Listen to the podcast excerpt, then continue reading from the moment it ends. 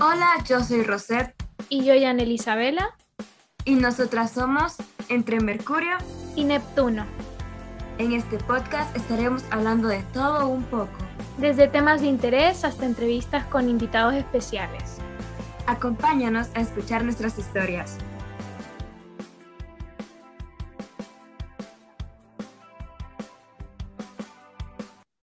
Hola, estamos de nuevo aquí entre Mercurio y Neptuno.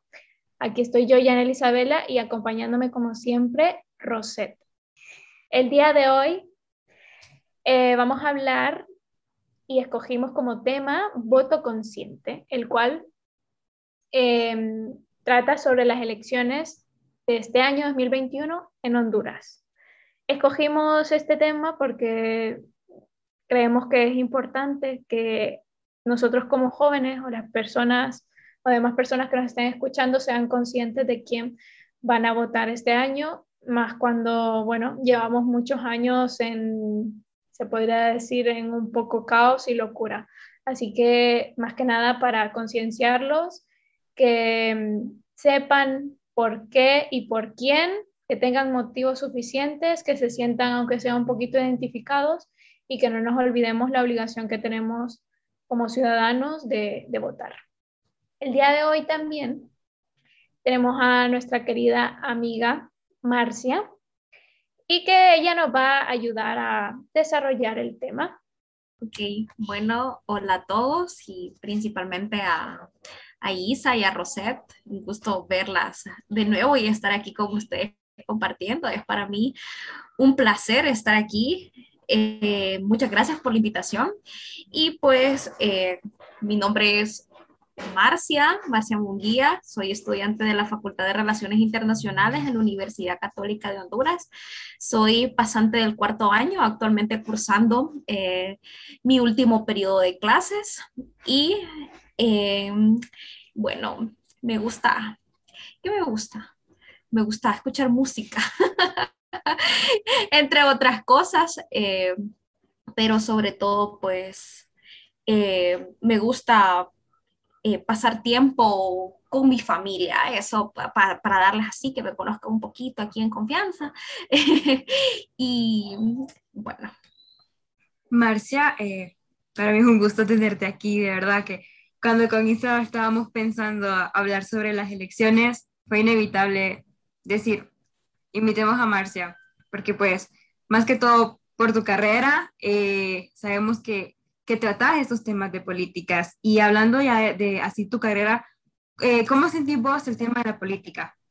Bueno, mira, desde mi punto de vista y enfocándolo un poco en mi carrera, pues este tema de la política es bien complicado, pero es muy importante en la sociedad porque prácticamente de la política se desprende todo lo que nos rodea, o sea, todos los beneficios que nosotros obtenemos como ciudadanos y eso es muy importante, aunque a veces pues muchos digamos y me incluyen ello porque así es, a veces no me gusta la política, no quiero participar, o sea, no me importa porque todos son unos corruptos y que no sé qué, pero la política no solamente se trata como de las personas que son corruptas, porque de la política depende, como les digo, absolutamente todo eh, lo que nosotros eh, realizamos y a veces nos consideramos que no somos políticos, pero realmente cada uno de nosotros somos políticos.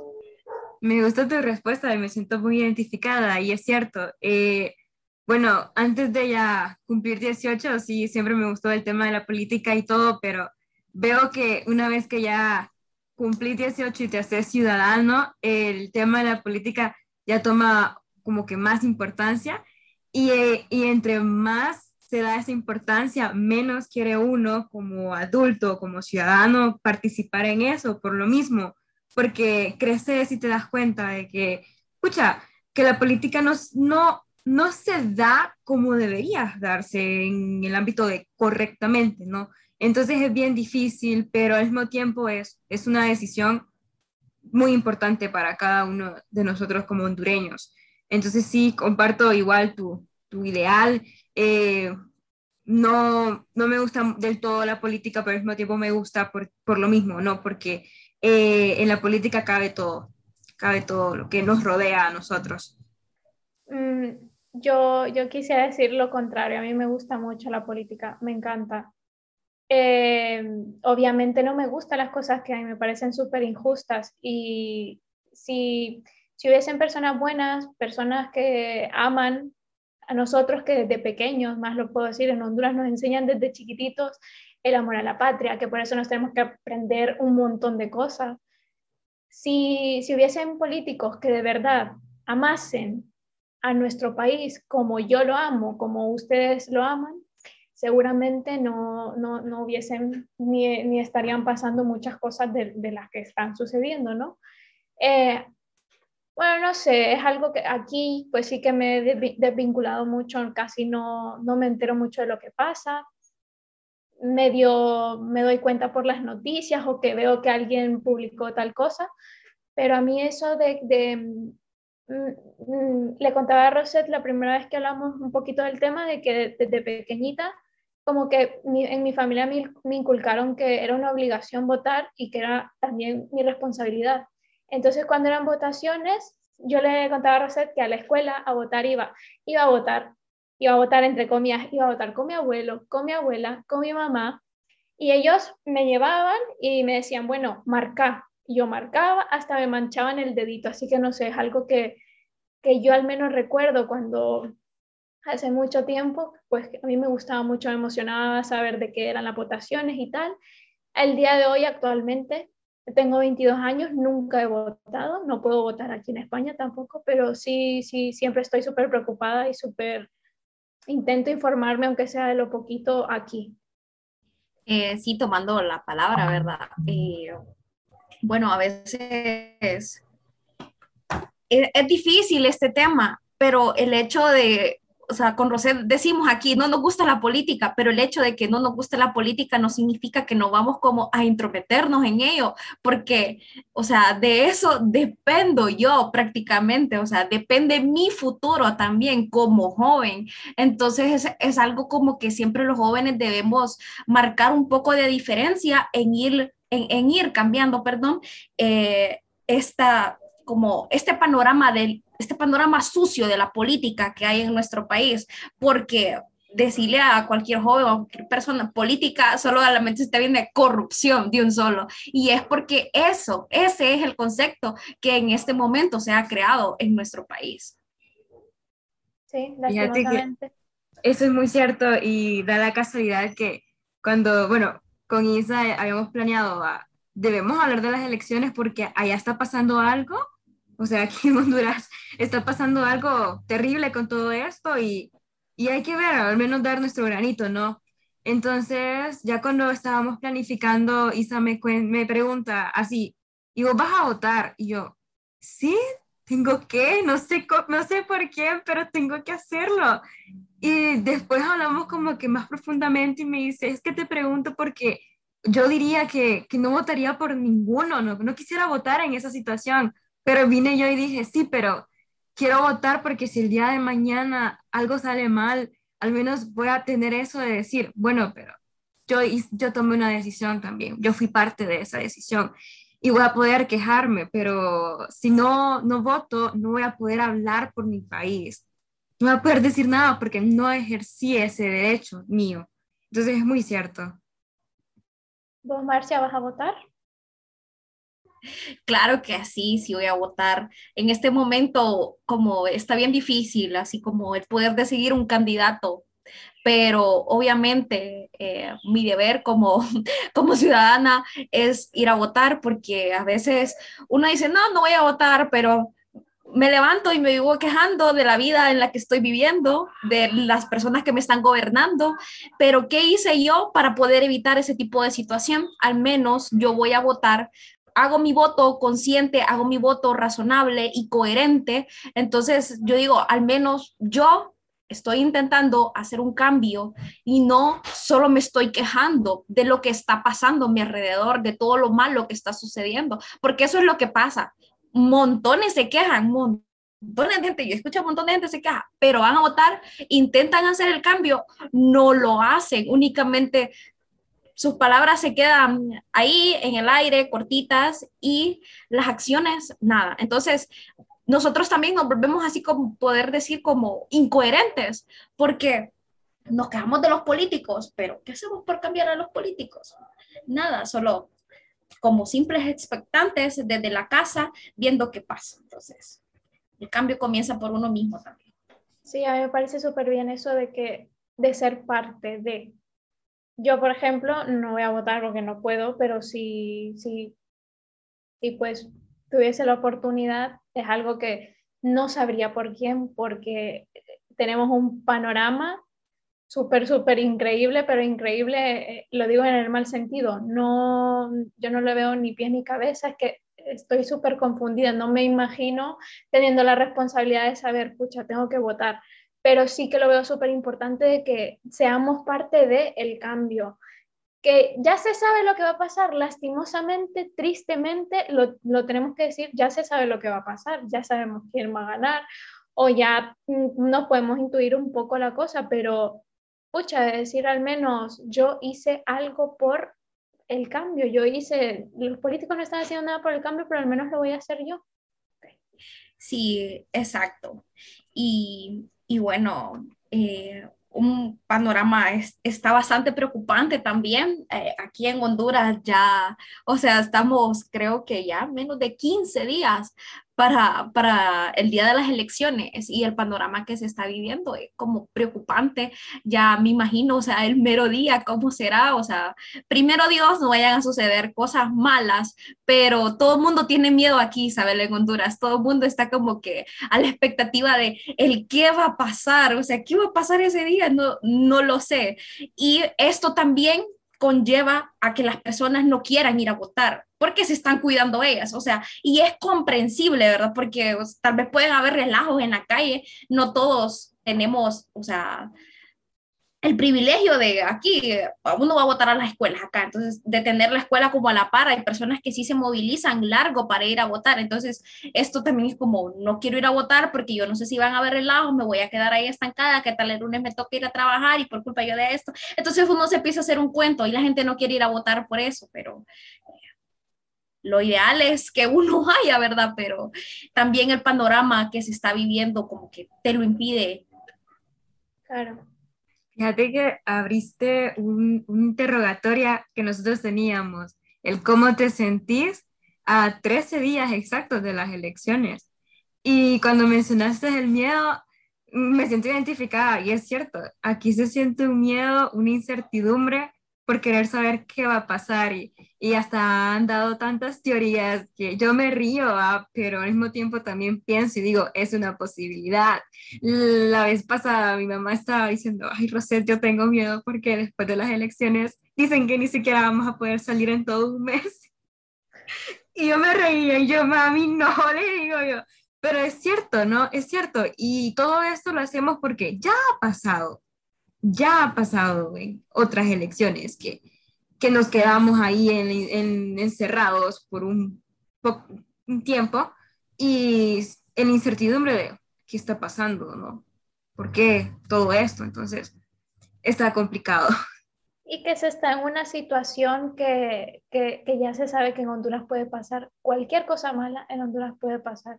Fíjate que justamente estaba hablando con, con mi mejor amiga y me estaba contando, estábamos así teniendo una conversación normal y no sé por qué tocamos el tema de la votación y me dice, no, fíjate, me dice, que yo más bien le estaba diciendo a mi mami que nos tenemos que comprar una estufa de gas porque es que si nos quedamos sin luz, ¿cómo vamos a comer? Nos decía. Y que estaban comprando así, al menos para tener un poco de provisiones en, en su casa. Sí, es bien, bueno, respondiendo a tu pregunta, no sé cómo me siento. La verdad me siento así como en incertidumbre, porque no sé qué va a pasar. O sea, muchas personas a veces entran en pánico y entrar en pánico creo que no es bueno, ¿verdad? Desde, desde antes, pero eh, estábamos platicando en una clase que este tipo de cosas generan risa, pero que detrás de esa risa hay un miedo y una verdad. Entonces, eh, me siento en incertidumbre, porque sí, o sea, muchas personas de las que dicen nos vamos a quedar sin luz, que no sé qué es porque están hablando con voz de, eh, perdón, con voz de experiencia por lo que pasó en el 2009, ¿verdad? Solo voy a mencionar lo que pasó, no, no voy a decir, no entrar en detalles de qué fue. Pero entonces, todo el mundo, eh, por eso se muestra así, o sea, aquí la mayoría de personas de las, no, hay que abastecerse de alimentos porque no se sabe si nos va a poner en toque de queda, que van a andar ahí eh, rompiendo los vidrios de los carros y que van a saquear eh, estas las, eh, los locales aquí de ventas que hay y todo eso, ¿verdad? Así como ha sucedido anteriormente, que van a estar quemando llantas, que no sé qué. Entonces, es una incertidumbre constante y como que también me pregunto, irán a hacer fraude. Realmente van a hacer fraude, porque entonces, y uno se empieza a plantear también lo que sucedió en las elecciones pasadas. Entonces, uno viene y, y, yo, así como que, pues pucha, así, ¿verdad? sí, como si van a hacer fraude, y voy a decir aquí coloquialmente, como decimos, va a ser cagada. va a ser cagada. Entonces, eh, ¿y qué pasa si, vaya, si no triunfa el partido que actualmente está en el gobierno? Entonces, también va a ser otro relajo.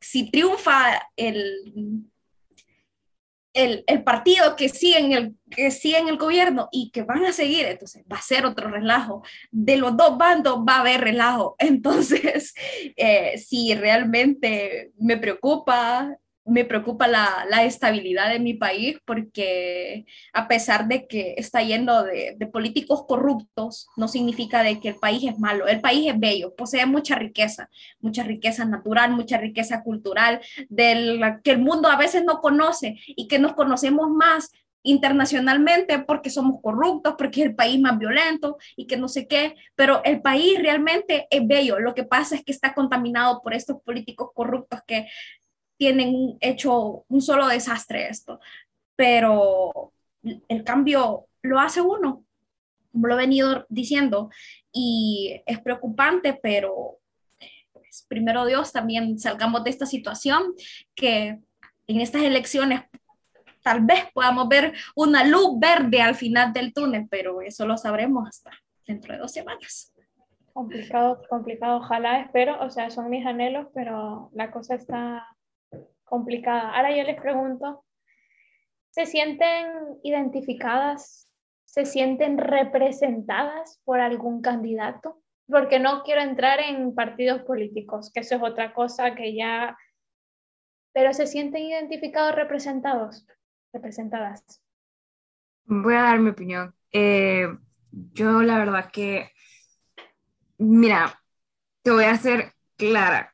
Yo me siento inundada en la ignorancia, pero no en el sentido de no sé de candidatos, sea los candidatos que son los más sonados por la televisión y por todos los medios de comunicación. Y podría decir que, me siento representada por alguno, pero no me siento segura. Mm, tengo miedo eh, porque estamos acostumbrados a que nos, nos llenan de esperanzas, de, de esto va a pasar y lo otro va a pasar y, al final solo pasa que un 10% del 100% que prometieron, pero sí, sí me siento identificada, eh, sin embargo quiero mencionar que me siento en la ignorancia porque da la casualidad que la semana pasada empezamos con mi novia a buscar candidatos y no nos habíamos ni siquiera enterado que hay aproximadamente como 10 partidos y que de esos 10 partidos solo se mencionan los mismos de siempre. E inclusive ni siquiera tenía idea que había otra mujer en esos partidos que quería que quiere postularse eh, para presidenta. Y aquí fue así como que me explotó la mente porque dije, he escuchado muchas mujeres que dicen, si una mujer que no se hace Mara, perdón, voy a mencionar nombres, pero tampoco quiero eh, mantener en lo oculto lo que pasa en Honduras, que no se asomara al apoyo. Justamente se presenta a alguien y ni siquiera se menciona, se ignora por completo. Entonces, no sé, me siento muy inundada en la ignorancia en cuanto a eso. En mi caso, eh, la verdad, no me siento identificada con ningún político eh, que actualmente aspira a la presidencia, pero eh, sí o sea, tal vez por la persona que pueda hacer un cambio o ya no pueda seguir con esto que venimos cargando desde hace muchos años. Entonces, eh, es bien complicado, la verdad, porque creo que la mayoría de personas o la mayoría de jóvenes están pensando así. Ninguno se siente identificado, ninguno siente que lo representa, pero ya no queremos seguir cargando con aquellos que traemos desde hace años, que viene lastimando al país y que lo viene manchando con sangre, con corrupción, con, o sea, tantas cosas. Entonces, es complicado, creo, eh, este tema al momento de elegir y como dice Roset, hay tantos partidos políticos, pero que de esos tantos partidos políticos uno solo está enterado como de, de tres y hay como diez. Entonces es como que, Dios mío, o sea, eh, obviamente eh, detrás de la creación de todos estos partidos políticos también hay un lucro, porque ellos reciben dinero por, por la candidatura de parte del gobierno, o sea, con nuestros impuestos. Ese ya es otro tema, pero también existe eso.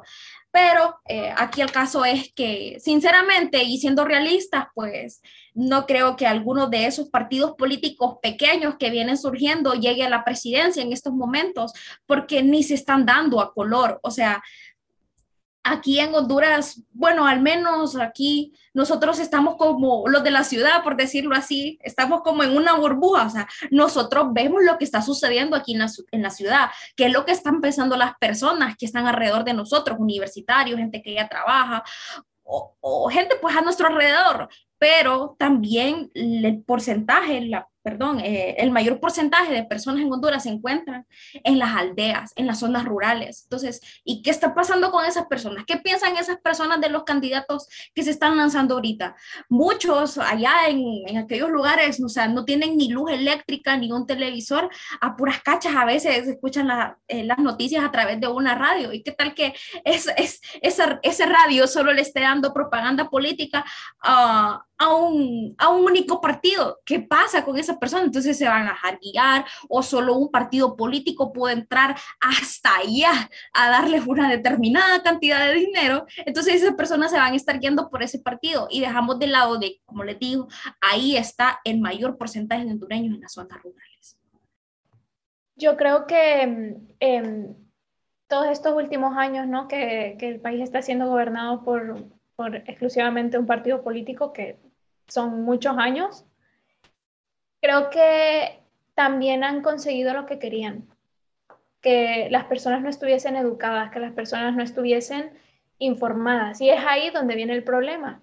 Quizás vos y yo podemos sentarnos ahorita a hablar y empezar a, a debatirnos, vos y yo, o hasta interiormente yo puedo llegar a debatir conmigo misma de por quién voy a votar, por qué qué cosas buenas le puede dar a mi país, pero estas personas no tienen esas capacidades y creo que lo han conseguido, han conseguido de que la, mayor, la mayoría de la población del país sean personas que no estén educadas, porque el cambio, yo creo, yo considero que el cambio radica en la educación. Si no hay personas educadas, no hay personas que puedan pensar, que tengan la capacidad de, de ¿me entiendes? De, de, de cuestionarse cosas, del saber por qué, y creo que ahí es donde está el problema. Claro, venimos muchos años que estamos gobernados por los mismos, imagínate, la cosa va cayendo, cayendo, cayendo, cayendo, y así poco a poco, donde ya personas más conscientes, vamos a ver menos.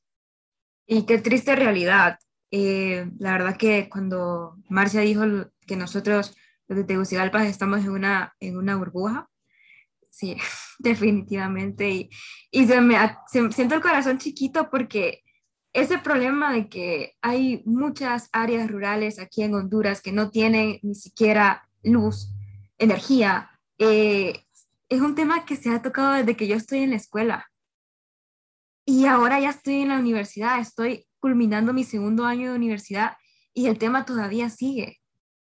Y al final todo esto tiene un propósito, un plan, un objetivo, el querer tener a la, a la, mayoría de la población, que incluyendo que la educación en los pueblos no es de calidad como lo es en la ciudad o, en otras ciudades más eh, industrializadas, ¿no? Entonces, eh, es increíble, ¿no? Como todos estos eh, años nos han hecho daño, tal vez no directamente aquí a, los de Tegucigalpa, pero sí allá a, a, los que son nuestros hermanos también en los pueblos. Es, es, es desgarrador, es desgarrador. Sí, realmente es una situación muy preocupante los índices de pobreza también de Honduras, porque para mí ahorita conviene pues incluir esto un poco, eh, es del 70% para el 2020 ya, cerrado, ¿verdad? Entonces, imagínate, 70% de la población, de la población en, en, pobreza, según el Boletín Económico de la Universidad Nacional Autónoma de Honduras, ese es el índice de personas en pobreza en Honduras. Es preocupante, o sea, y, y o sea, en el momento en que dice 70% significa que tal vez yo pueda ser parte del 30% que vivo en buenas condiciones de vida, por decirlo así. O sea, me siento afortunada en un país donde el 70% de la población es pobre. Entonces, ponete a pensar en todo esto y estas personas, la mayoría de estas personas que viven en pobreza, no tienen una educación. Entonces, desde ahí también se van agarrando porque las personas, ya cuando vienen esto, esto, estos tiempos de propaganda política, entonces se van a esas personas que están vulnerables y que no saben mucho. Entonces, y, y como que a veces ignoran este tipo de cosas y que, bueno, me ayudaste hoy, pero tengo hambre mañana, igual, gracias por saciarme el hambre un día. Entonces, las personas se van a votar por ese tipo de personas, lastimosamente. Y siento que en parte no es culpa de ellas del todo, porque la educación que en Honduras se está brindando no es accesible a todos, lastimosamente. Porque también en esto de la política no solo, incurre, no solo incurre ahorita en este momento de los partidos políticos, claro que sí tienen que ver en su mayoría, pero también están las políticas para salud, las políticas para educación, las políticas para... Eh, para, eh, en, estos, en este caso de medioambientales. Entonces, todo eso, todo eso incurre a la política, no solo son los partidos políticos. Entonces, claro, este momento es decisivo para mejorar las políticas que van a conducir nuestro futuro.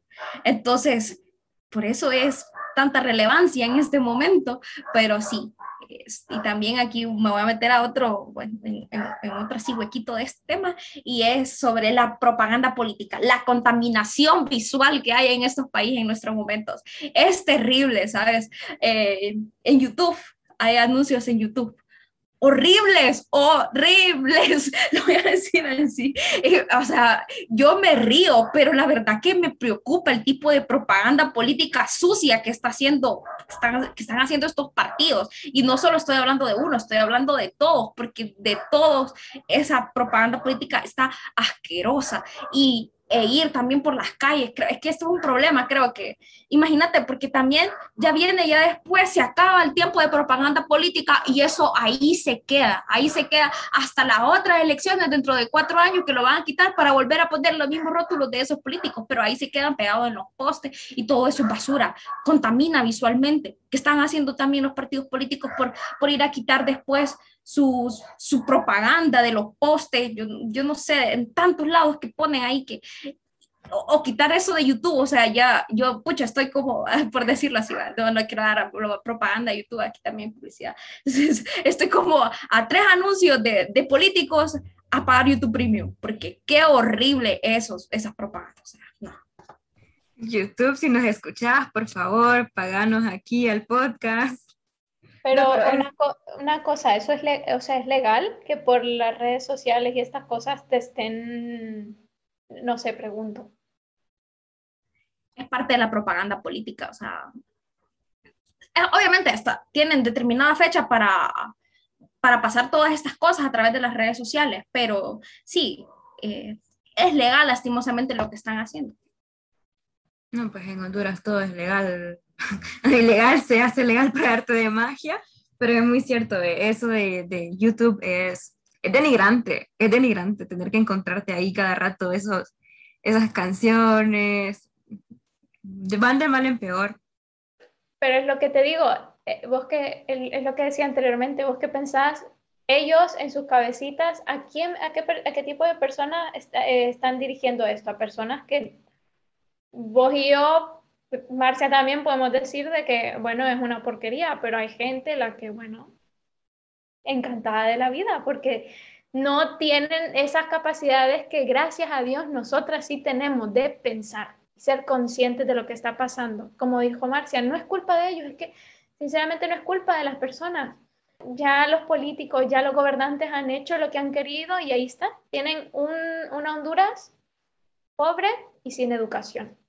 Eh, bueno, siguiendo, ah, hay una pregunta, ¿no? Eh, yo siento que la opinión de nosotras, aunque sea, vaya a ser escuchada mínimo 10 personas, no sé, porque somos un podcast que viene empezando, pero ya eso ya es algo. Entonces, em, la vez pasada yo estaba viendo una publicación sobre el voto en blanco, la importancia del voto en blanco y, y cómo no se respeta esta.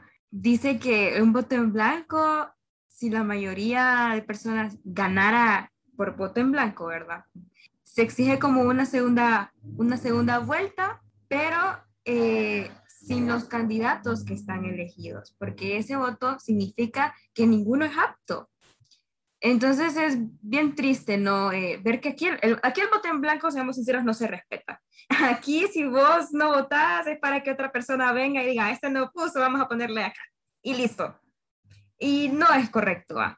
Pero sí deberíamos como en futuras generaciones, eh, para los que nos estén escuchando, eh, tratar de difundir, ¿no? Respetemos el voto en blanco. ¿Y qué quiero decir con esto? Que si el día de mañana yo vengo y digo, oh, se van a dar las elecciones 2000 y tanto. Bueno, ¿sabes qué? Quiero ser parte de, la mesa.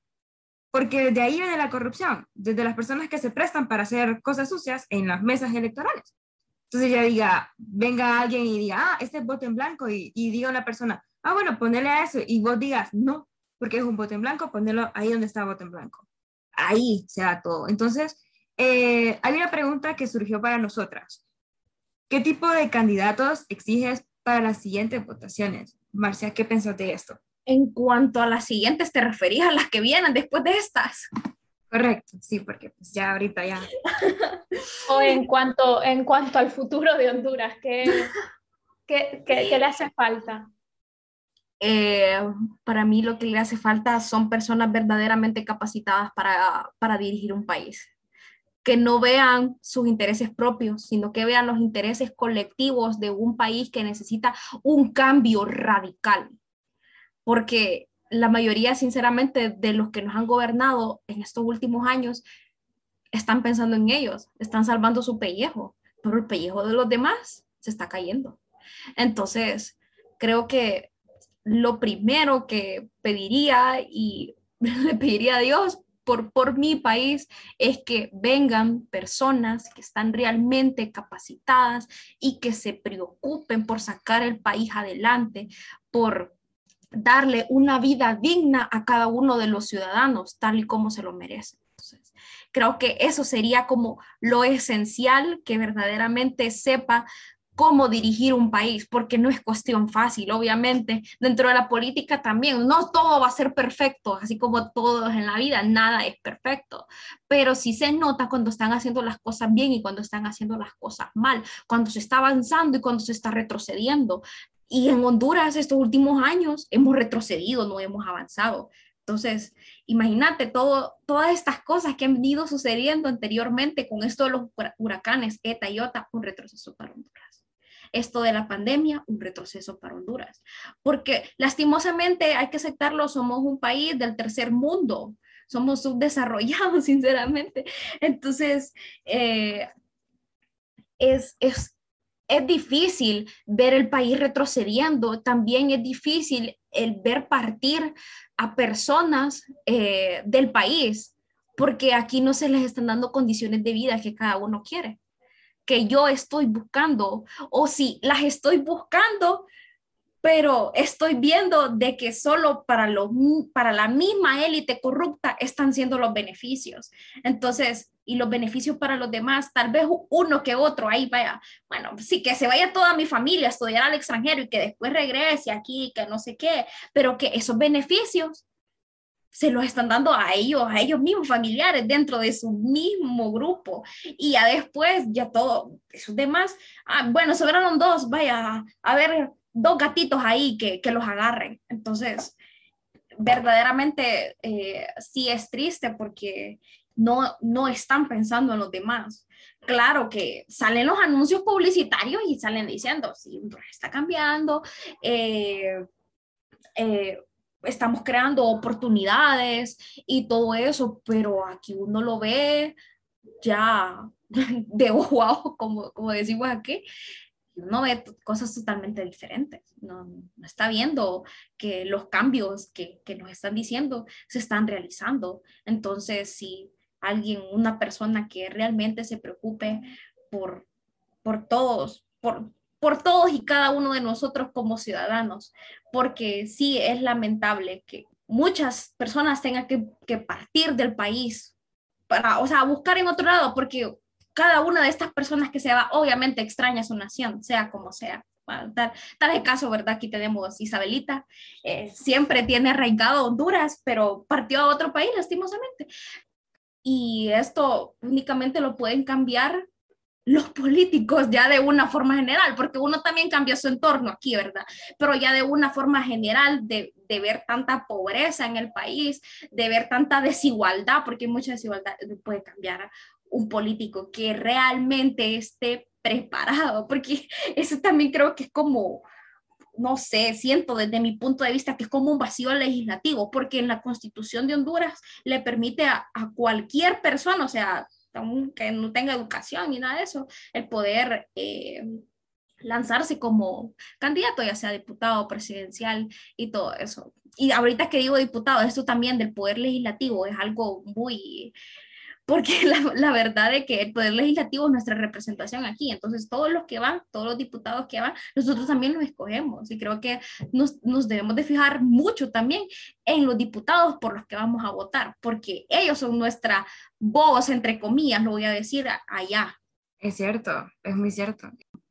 Algo que el hondureño eh, se ha caracterizado es porque, como dice Marcia, pues solo ven por sus intereses y yo creo que nosotros como jóvenes ahí donde podemos decir, no quiero velar solo por mí, eh, sino que también quiero velar por, por el pueblo hasta cierto punto. ¿Y cómo lo puedes hacer? Bueno, dando tu voto, dando tu voto a alguien que de verdad, ¿no? O, exigir, exigir eh, que vengan buenos candidatos en el futuro, gente que sea preparada, eh, nosotros no tenemos que estar pensando en, en, la propaganda que tiene que hacer este partido que sea correcto, porque ellos deberían de hacerlo, ¿no? Hay tantas estrategias que podían, podrían involucrar, pero quieren seguir con lo mismo y lo mismo y lo mismo, y no, no debería ser así.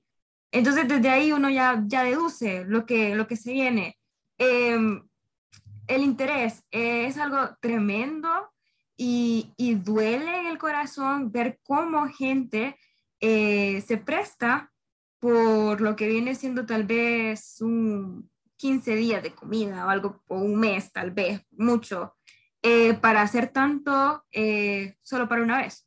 Es la realidad que está pasando. la gente se presta para ese tipo de cosas y, y lo digo porque tengo conocidos y, y, no voy a hablar de esos conocidos, pero sí voy a mencionar a qué me refiero. En las votaciones eh, primarias, eh, mucha gente no fue a votar y las primarias eran una clave y se ignoró eso. Las elecciones primarias eran clave, un voto, un voto masivo en esas elecciones que no se pudo dar y todo el relajo que vino. Y dentro de esa misma gente que no fue a votar, eh, preguntando o, dando su testimonio en redes sociales, fue por el, porque dependen del partido actual eh, hasta cierto punto, ya sea por una beca eh, solidaria o qué sé yo. Y es triste, ¿no? Porque aquí están comprando el voto de estas personas con la necesidad. Y qué feo que se juegue con la necesidad de uno. No debería ser así. Nadie tiene que comprarme el voto. Eh, si, si, por ejemplo, otra, otro caso también, vaya, eh, las, las, becas, ¿no? Conseguir una beca aquí está complicado eh, por el simple hecho de que o necesitas cuello o, qué sé yo, matarte en la madre para poder resaltar en un curso y, digan, sí, esto sí debemos apoyarla. Entonces, em, da la casualidad que yo estoy buscando una beca y mi mamá me dice así, pues vos tenés que votar por este partido porque si querés conseguir una beca es la única posibilidad en la que vos podés. Y yo así como que la quedé viendo y dije, mami, si yo me voy a ganar una beca el día de mañana, que sea por mi inteligencia, por mis habilidades, pero no porque un partido político me va a comprar un voto. No quiero llegar a ese punto. Y es algo verídico, pues. E inclusive cuántos, cuántas, cuántos perfiles falsos hay de gente que, que porque tienen esa mensualidad o, o que se da cada tanto de mes, eh, tienen que ir comentar y comentar y comentar que, que, que el país está cambiando cuando la verdad no está cambiando. Entonces todo eso está demasiado sucio, ¿no? Porque hasta en eso se ve la propaganda de, de los partidos. yendo así un poco más allá eh, de qué tipo de candidatos, qué tipo de diputados quiero que hayan en el, en el Congreso, que, que, me representen, que nos representen. Em, en el futuro a mí me gustaría que hubiese más jóvenes. Ya sabemos de que ya los viejos, viejos están y los viejos están arruinados lastimosamente con todos estos años que han pasado. Entonces yo, a mí me gustaría, no sé, sentirme más representada por jóvenes, sentirme más representada por mujeres y creamos o no, los jóvenes somos la clave de todo. En, en nosotros está el cambio, en nosotros está la clave. Y si, si somos bien representados, yo creo que podría, se podría hacer algo, pero es que el problema es que hay tantos jóvenes preparados en Honduras, tantos jóvenes estudiados, y para que venga un sinvergüenza, y me, da mucha rabia eso, pues saber de que por, por el dinero baila el perro, ¿no? Porque en Honduras ya se sabe, o sea, en Honduras ganan y quienes tienen dinero, o sea, los, los se puede decir, los tres partidos políticos que más se dan propagandas, que más se conocen, es porque tienen, se, se la cargan bien con el dinero. Porque, ¿Por qué crees que no, no, no pueden acceder a, que, a, a, otras propagandas de otros partidos políticos o por qué ellos no pueden ir a tal sitio o por qué no, ¿me entiendes? Eso no se puede expandir más, es porque no tienen el, suficiente dinero como lo tienen los demás. Entonces, no sé, a mí me gustaría estar más representada por, jóvenes en el futuro. Eh, también yo como integradora social me gustaría que, hubiese gente que se, que se preocupe mucho por la inclusión, por la integración, que no solo están las personas pobres, no solo están eh, la educación, sino que también están estas personas que son vulnerables, que no, que no, no tienen, si no tienen educación, imagínate, una persona, no le dan una buena educación, que, que digamos, estemos en la ciudad o no, la educación no es buena, imagínate qué educación recibe un niño que está siendo desplazado porque tiene X discapacidad o X cosa. Entonces, no sé, me gustaría que también se incluyera mucho la inclusión y también el medio ambiente. O sea, gente que, que, que, que, se preocupe más por el medio ambiente, más, imagínate, uno está preocupado, yo aquí estoy preocupada en el, primer mundo.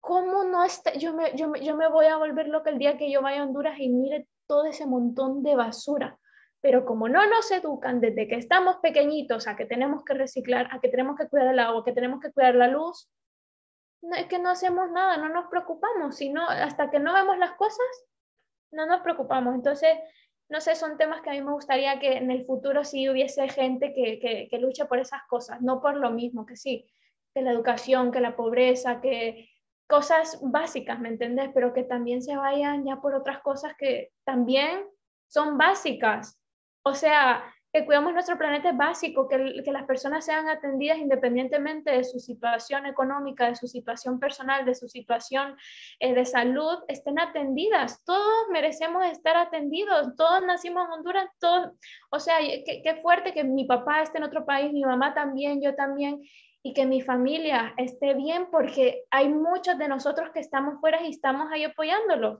o sea, de que nuestra propia familia esté apoyando a nuestra familia y el gobierno no esté haciendo nada. No sé, me siento indignada.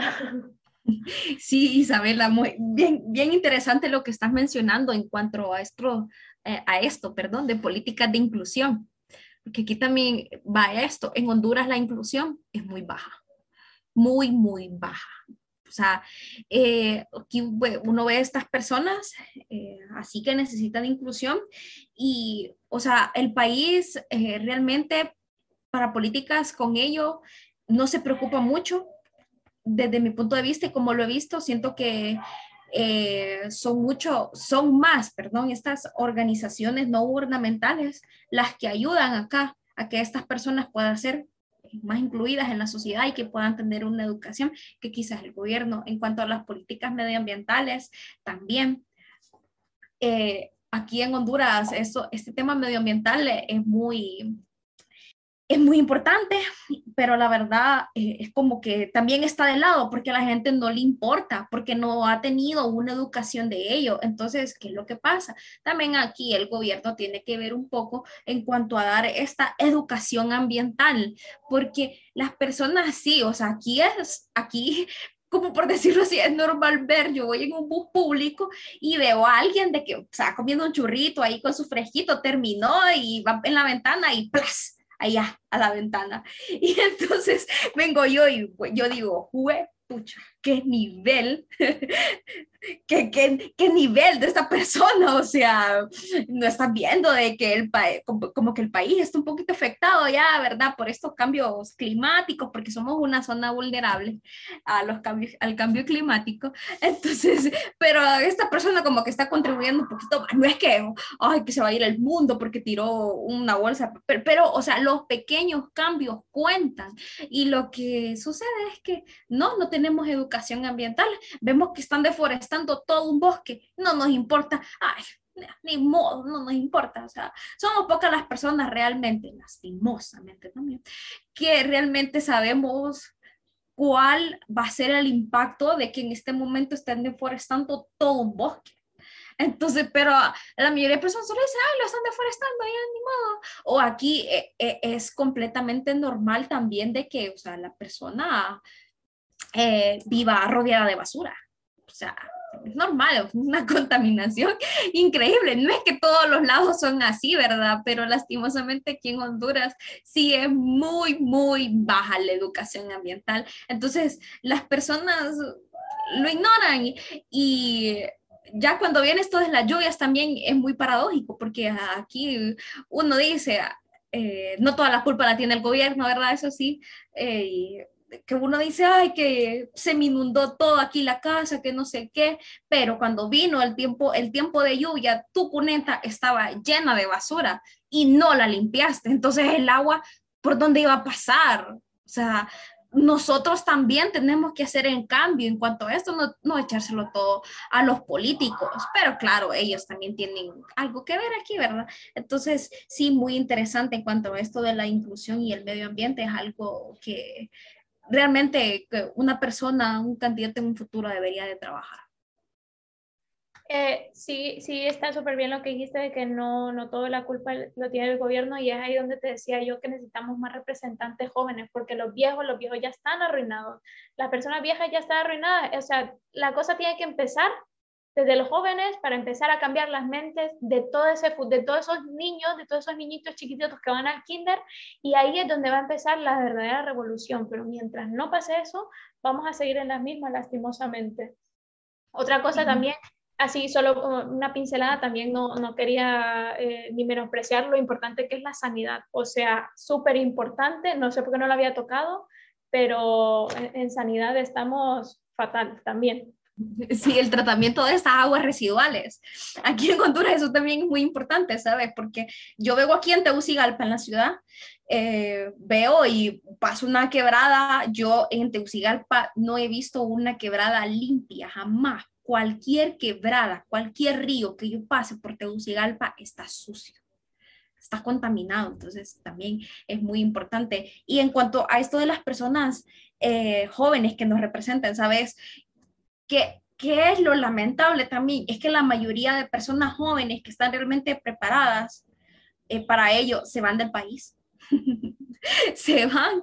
Entonces, no voy, a, no voy a mentir, si hay muchos jóvenes aquí, han surgido muchas eh, organizaciones así, movimientos de jóvenes que buscan un, un mejor futuro para el país y, buscan involucrarse en estas cosas de la política. Entonces, puede hacer que mediante estas organizaciones podamos ver una luz verde, porque son jóvenes que, quieren hacer, un cambio, pero primero tenemos que votar también a estos, tenemos que sacar un poco a esta gente que nos gobierna, porque esta gente que nos gobierna solo quiere gobernar ella, no le está permitiendo a los más jóvenes también dar la voz. Es cierto, eh, eso de que la culpa al final pues no es del todo del, del, gobierno y de hecho... Eh, aquí mm, discúlpenos los de tercera edad, los, los más los maduros, pero es que la culpa va en ustedes. Porque, porque si hemos llegado hasta aquí, es porque ustedes lo permitieron primero. Desde el momento en el que el tradicionalismo de los partidos políticos se dio, desde ahí lo permitieron. Entonces, ahora ya es una idea que no se puede quitar de la mente. Yo he, yo he luchado con, con, con mi familia en quitar esos estigmas, pero te das cuenta que no se puede, que ya están dados. Toda la, la novela que, que, tienen en la cabeza es, algo que ya no, ya no se puede quitar. Entonces, aquí pues hay que, no sé si sea un término correcto, pero eh, aculturarnos es decir, tomar eh, de otras culturas, esas mismas culturas, para nosotros, para aplicarlos aquí como jóvenes que, que tenemos el cambio, porque la cultura que tenemos sí está bien, hay una parte que es muy bonita y todo, pero en cuanto a sanidad, en el ambiente, en cómo elegir el candidato correcto, ahí está mal, la cultura ahí está, pero mal, mal, mal. Entonces, sí, muy cierto, eh, la culpa pues no es del gobierno, también la culpa es de los ciudadanos y es por eso que aquí ya quiero entrar al tema de cómo votar. Vamos a dar unos consejos entre todas nosotras que sean muy importantes o que nosotros consideremos importantes para que quienes nos escuchen las tomen en cuenta y, las pongan en acción al momento de, de votar este 28 de, de noviembre. Bueno, en primer lugar, algo muy importante que vos mencionaste, José, y es algo también con lo que yo estoy luchando, es eh, evitar el, el, tradicionalismo, porque eh, mis papás son, son nacionalistas, yo también no. Eso creo que es un cambio eh, que deberíamos ya de dar radicalmente los jóvenes que vamos a, a, votar, porque, bueno, cabe recalcar de que es mi primera vez votando en unas elecciones generales, ¿verdad? Entonces, eh, entonces, creo que ya dejar a un lado ese tradicionalismo, o sea, no, ya darle un stop y decir, yo voy a votar por quien veo que realmente puede hacer un cambio en mi país, realmente puede dar condiciones de vida dignas. Entonces, o sea, esto, eh, sería como para mí lo básico, ya dejar el tradicionalismo aparte y también muy, muy importante leer las propuestas de los candidatos. Y, y no solo esto, o sea, para esto, eh, obviamente, eso nos va a ayudar a hacer un voto como más razonable, pero nos va a ayudar a, a ver por dónde va su línea más o menos porque también podría ser de que tengan propuestas, digamos, el partido del gobierno tenga propuestas maravillosas, pero ya sabemos lo que nos ha dejado estos últimos, estos últimos años. Entonces, eso, eh, mantenernos informados siempre es muy importante de todo lo que está aconteciendo en el país, aunque sea difícil y, y uno diga, pucha, estoy escogiendo entre mi salud mental o, seguir viendo las noticias del país, porque sí son lamentables, pero sí es muy importante mantenerse informados, porque si no nos mantenemos informados, caemos en la desinformación. Entonces eso nos, nos hace a, a que caigamos en la ignorancia porque es como un circulito, así. Entonces, eh, sí, muy importante desde mi punto de vista y hablo con la voz de la experiencia en este momento es romper tradicionalismo. Eh, yo ahorita como para decir eso de informarte, ¿no? Sobre los candidatos, leer las propuestas, yo quería decir que yo sigo a una página en Instagram para que quienes están escuchando se metan y, vean todo eso, que se llama El Milenio Honduras, em, o sea, el Milenio HN. Y bueno, eso, o sea, es un, a mí me gusta mucho ver el perfil. Están también dándole publicidad a, candidatos para el Congreso Nacional, no solo de la presidencia. Están las propuestas y para que se metan ahí y vayan, que me entienden, que no, no se vayan a ir porque solo saben de que está el Partido Nacional Liberal y están los de Libre, sino que también busquen más cosas, que no solo están ellos. Sí, eh, la información, eh, solo es un momento ustedes.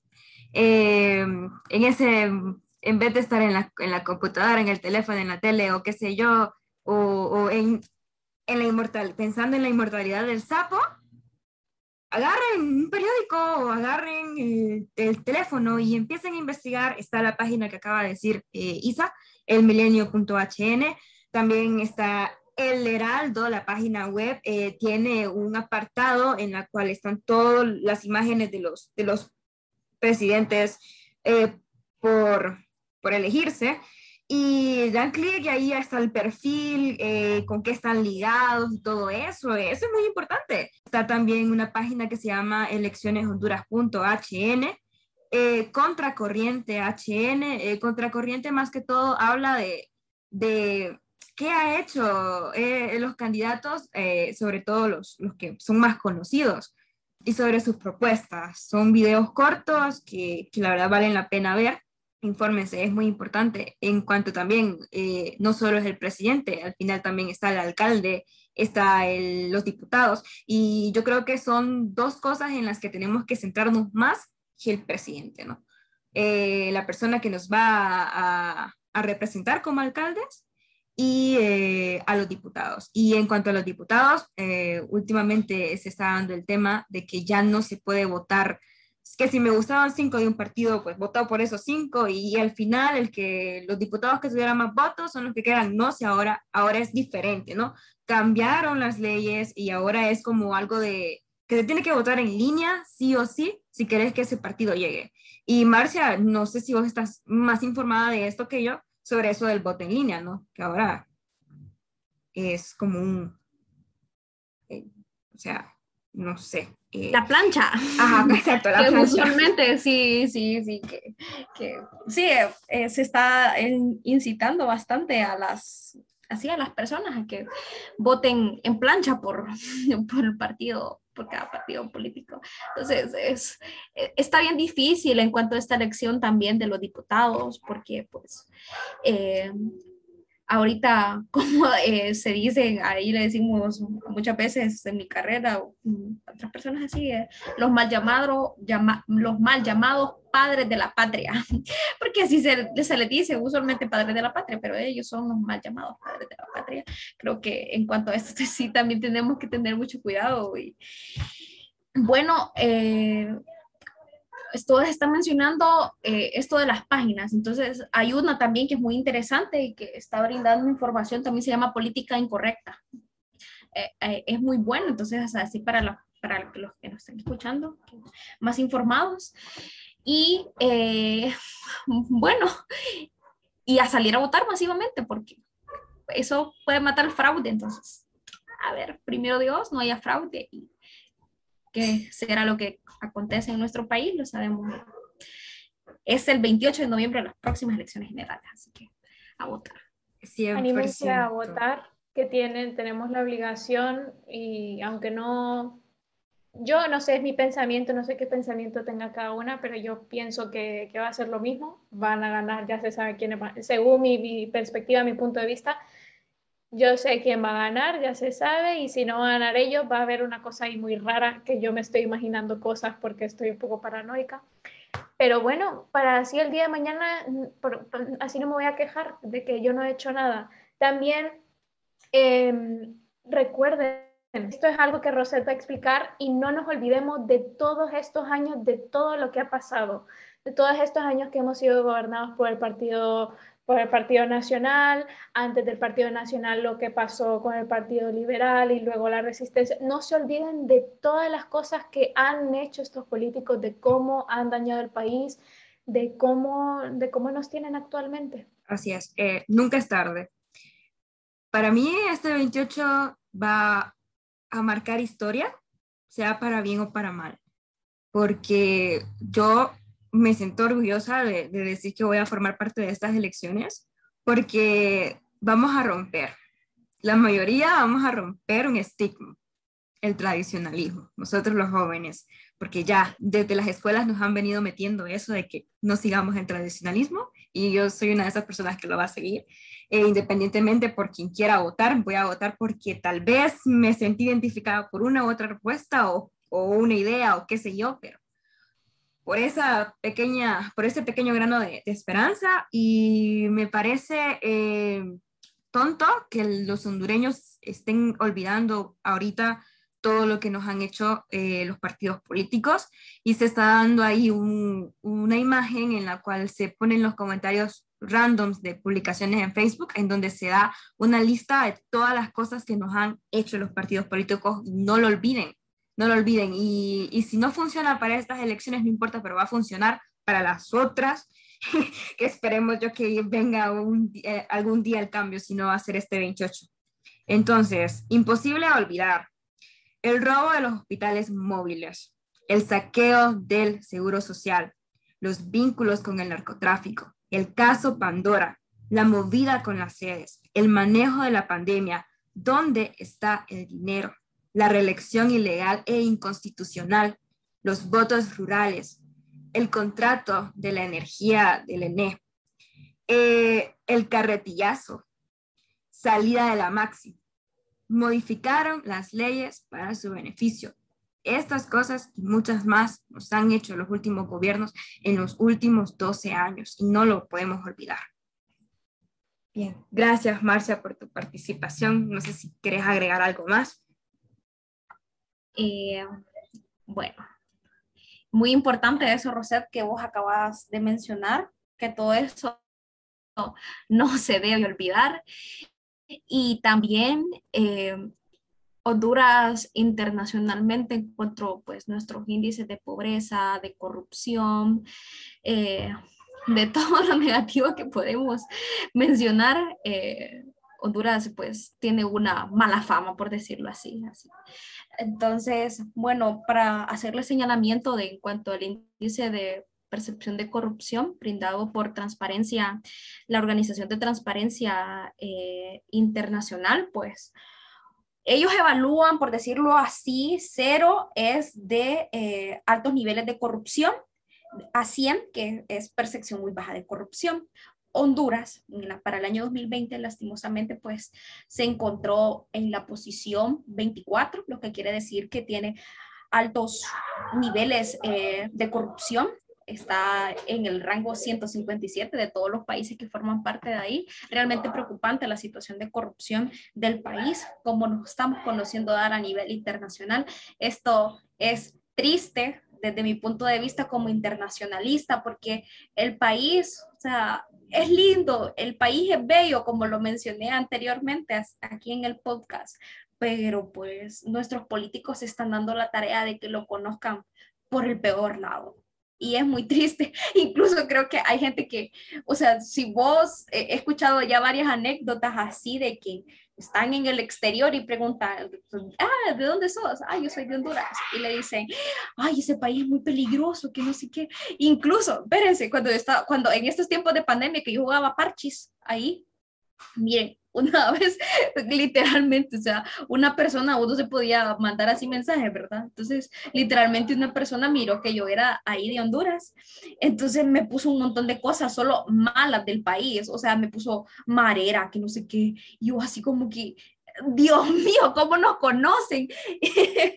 y me empezó a decir un montón de cosas bien denigrantes, o sea, así malas por las que conocen al país internacionalmente, y que yo lo sé porque estoy un poquito más eh, eh, en, enterada de esta materia. Entonces, sí, muy triste. Ojalá nuestra imagen internacional pueda cambiar porque Honduras es muy rico en cuanto a recursos naturales, tiene mucha riqueza cultural, tiene mucho para dar internacional, internacionalmente, pero eh, la representación política no colabora mucho. Entonces, nosotros podemos hacer el cambio en ir a votar y que nuestro país salga adelante y ya se deje de ver o se deje, se deje de dar esta mala imagen que tenemos. Gracias, Marcia. Sí, y es algo realmente realista.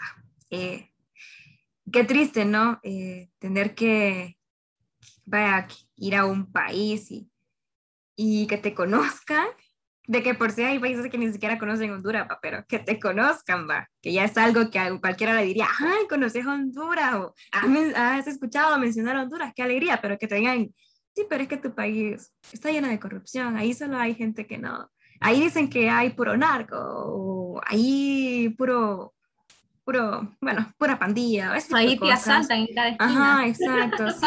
A mí ya he visto fotos que son, que es bien bonita, las playas, los lugares y todo, pero es que me da miedo.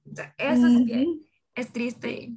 Y, o sea, al final, al fin y al cabo, eso tampoco contribuye al país, porque eh, Honduras es un país que su, que parte de su desarrollo económico se basa también en, en el turismo. Entonces, esa mala imagen no nos está ayudando. Así que ya, ya saben, ya aquí les hemos dado un punto de vista de muchos problemas que se están dando en Honduras, pero también nos hemos centrado en concienciar el voto. Independientemente del partido que ustedes vayan a votar, está bien, pero vayan a votar y sepan a quiénes van a dar el voto. Por favor, estudien bien los votos a los diputados, porque diputados hay muchos y no todos son estudiados, no todos saben lo que van a ir a hacer allá una vez que estén en la silla. Entonces, ese es un voto, pero súper importante para todos ustedes y para mí también. Y bueno, muchísima suerte. Bueno, muchas gracias por, por todos los que nos van a escuchar. Repitiendo lo mismo, sean conscientes, vayan a votar con conciencia, eh, no porque mi papá, mi abuelo es toda la vida ha sido de tal partido, nada por el estilo, no, sino que miren candidatos, miren diputados por, como personas independientes, individuales, porque al final ellos son los que nos van a representar, entre comillas. De nuevo, darle las gracias a Marcia por habernos acompañado, por darnos también su punto de vista, que bueno, no, no la estábamos invitando por, por yo qué sé, para que nos diera aquí como profesional ni nada por el estilo, sino para que otra persona estuviera y nos diera su punto de vista eh, bajo su experiencia en Honduras y cómo lo vive ella. Eh, también a Rosette por estar aquí conmigo. Y bueno, espero que les haya gustado, que lo compartan y bueno, a votar, señores. Bueno, sí, pero voy a reconocer algo, eh. Voy a reconocer algo, Marcia, y te felicito, te felicito, porque todo lo que acabas de decir, todas esas notas que nos diste, que ni siquiera yo sabía, y yo sé que mucha gente va a estar así como que, wow, esto yo no lo sabía. De verdad que me encanta estás haciendo un buen trabajo y nos has, bueno, nos has despejado bastantes dudas y tu comentario aquí ha sido, pero muy importante. Gracias. Muchas gracias a ustedes por la invitación. Eh, realmente, pues, eh, un placer eh, estar aquí y compartir un poco así de, los conocimientos que he podido adquirir en mi carrera y de la experiencia también como hondureña, porque soy una ciudadana orgullosamente hondureña y que me preocupo por mi país y lo amo. Entonces, eh, muchas gracias, un placer.